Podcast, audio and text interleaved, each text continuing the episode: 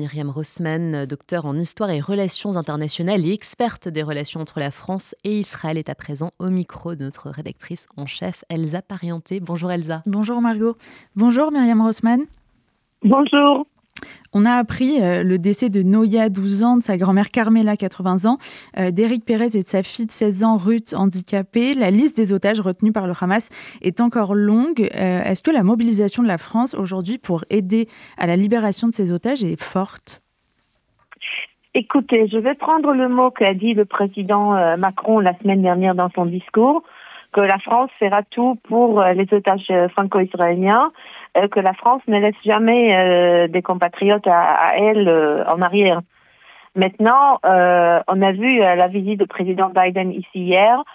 il y a des otages de plein de nationalités, pas seulement franco-israéliens. Il y a il y a une je sais plus combien de nationalités, mais c'est vrai que on a vu aussi la vidéo de Mia qui est aussi franco-israélien Peut-être, j'imagine que la France fait des choses derrière euh, les rideaux qu'on ne sait pas trop, comme tous les autres, parce que avec les autorités israéliennes, les familles euh, font énormément. Euh, chaque famille fait énormément. On a vu la conférence de presse jeudi dernière. Malheureusement, depuis, on a appris le décès de Céline Ben David Nagar et de Karine Journeau. Et là, maintenant encore. Mais je pense que tous ceux qui sont portés, portés disparus et qui n'ont pas encore eu la confirmation qu'un proche ou plus sont à Gaza, euh, je vais dire quelque chose qui est triste, mais peut-être qu'ils sont parmi euh, les, centaines de, cadavres qu'on n'a pas encore identifiés. Vous qui connaissez bien l'histoire entre. Euh, Écoutez, ici, ouais, ici, nous, la population israélienne, on est très triste, on est dévasté je pense qu'on n'a pas encore commencé à digérer tout ce qui s'est passé et ça prendra énormément de temps comme personne, comme pour le pays et on est en guerre. Et, c'est très difficile. Justement, euh, sur cette guerre, un débat aura lieu lundi à l'Assemblée nationale sur euh, la situation au Proche-Orient. Euh, quelle est la position habituelle de la France lors de ces périodes de tension, de guerre, et est-ce qu'elle est différente aujourd'hui depuis le 7 octobre? Je vais encore me référer au, discours de président Macron la semaine dernière, qui a été un très bon discours à mes yeux, euh, parce qu'il a dit que la France est, est, aux côtés d'Israël, solidaire avec Israël, et euh, qu'Israël a le droit de, de, de, prendre sa sécurité en main, mais en même temps, euh, quand je réfléchis et je regarde la position habituelle euh, de la France envers euh, Israël ou le conflit israélo-palestinien, on voit toutes les résolutions des Nations Unies ou à l'UNESCO et ainsi de suite. Euh, et même le président Macron, dans son discours jeudi dernier, il a dit euh, que la France est pour euh, la solution de deux, États ou deux pays. Mais en même temps, je peux dire que vu cette massacre et vu cette impossibilité, ce qui s'est passé le 7 octobre, c'est on ne peut même pas commencer à le comprendre. Euh, je pense que, que la France, en, en, particulier le monde entier, commence à le comprendre. Et euh, si je me réfère à quelque chose que, que la France, les, les personnes en France peuvent se lier, c'est on a beaucoup fait la comparaison entre le festival de musique euh, qui s'est déroulé le 7 octobre avec euh, le, le Bataclan, l'attentat horrible de l'État islamique au, sur le Bataclan en 2015. C'était euh, des terroristes qui ont attaqué de jeunes qui sont allés écouter de la musique. Vous avez parlé. Et la France, euh, ouais, et la France, comme le président Macron a dit aussi dans son discours, malheureusement a connu euh, la main de, des attentats terroristes de l'État islamique à Paris au Bataclan, à Nice euh, le 14 juillet 2016. La France connaît euh, malheureusement euh, a eu des victimes et connaît cette façon d'agir. Et il a dit que c'est inacceptable. Euh, à présent, on a vu hier que le président Biden a dit que la, la, les États-Unis va mettre euh, son veto euh, aux Nations Unies. Comment va réagir la France? C'est une grande point d'interrogation parce que j'espère que cette fois-ci, elle va pas aller dans les voies habituelles que qu'elle a pris dans le passé, parce que beaucoup de fois dans le passé, on a vu quand même l'initiative venait du côté de la France. Et oublions pas, la France est très importante aussi dans ce conflit par rapport au Liban et en face de Hezbollah et le Liban. Et c'est pas seulement le Sud qui est, qui est en guerre, c'est chaque jour on a des, des provocations et confrontations euh, dans le nord du pays avec le Hezbollah. Justement, il y a visiblement deux fronts, donc au nord avec le, Liban et au sud à Gaza. sur l'offensive israélienne qui se préparait pour entrer à Gaza depuis plusieurs jours, qui semble décalée, est-ce que c'est lié ce décalage à des discussions avec les États-Unis, avec la France sur le fait que ce serait inopportun peut-être? Non, je pense pas. Je pense que c'est c'est plutôt en fait il faut comprendre Gaza. Euh, en fait, toute la région qu'on essaye de d'évacuer la population de là-bas, les terroristes, ils se trouvent pas sur face. Ils sont tous dans leurs bunkers, en dessous des hôpitaux, en dessous des écoles, etc. Donc, ce que fait l'aviation maintenant, euh, l'aviation israélienne, c'est bombarder et carrément nettoyer les surfaces. Parce que après, quand les forces terrestres vont rentrer, ils devront rentrer euh, et lutter dans ces bunkers parce que tous ces terroristes euh, qui, qui se comportaient plus comme euh, des terroristes d'État islamique et même pire sont en dessous dans leurs bunkers et ils, euh, utilisent la population de Gaza comme boucle humaine en fait. Parce que même quand on a vu quand Israël a demandé que la population va dans le sud de Gaza et au-delà de d'un certain endroit pour être en sécurité, le Hamas a interdit à la population de partir parce qu'en fait, c'est eux qui le protègent. Et c'est absurde ce que je dis, mais c'est, ça, ça, se déroule comme ça. C'est pas d'aujourd'hui, c'était toujours comme ça.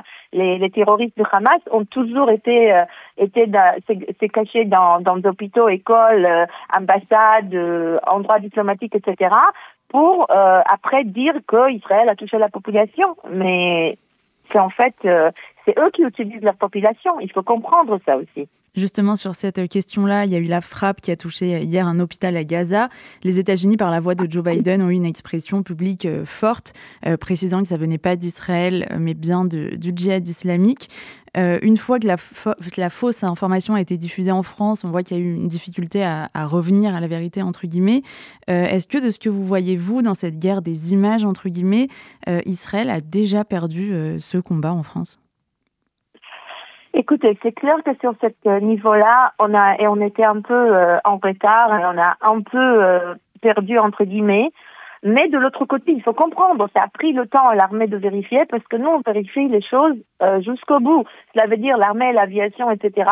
On fait tout le nécessaire pour être sûr que ce n'est pas Israël qui a tiré. Et je vais vous dire plus, je pense qu'il y a que le porte-parole de l'armée a dit qu'il y a 450 euh, missiles euh, que, que le Hamas envoie vers Israël qui tombent en, en à Gaza. Et c'est pas la première fois. On a vu déjà des, des événements comme ça qu'ils ont fait de tirs de missiles sur nous qui sont tombés euh, sur leur population et tué leurs enfants. Mais comme j'ai dit tout à l'heure, le Hamas, les terroristes, excusez-moi pour l'expression, ils s'en foutent de leur population. Ils n'ont rien à faire de s'il y a encore des, des enfants ou des, des personnes de chez eux qui sont tuées, c'est pas grave. Mais le problème est, je pense que le problème est plus profond. Parce que on prend ce cas-là. Quelques minutes, peu de temps après, tous les réseaux sociaux étaient avec cette fake news. Même des, des dirigeantes de, des États, même le président Macron a tweeté là-dessus avant de savoir la vérité. Même le, les gros titres de journaux américains. Il a dit que la lumière devait être euh, faite. Exactement. Cela veut dire, il faut, je pense que le monde euh, doit comprendre qu'ils doivent respirer. Il faut pas tomber dans la manipulation de Hamas et leurs fake news.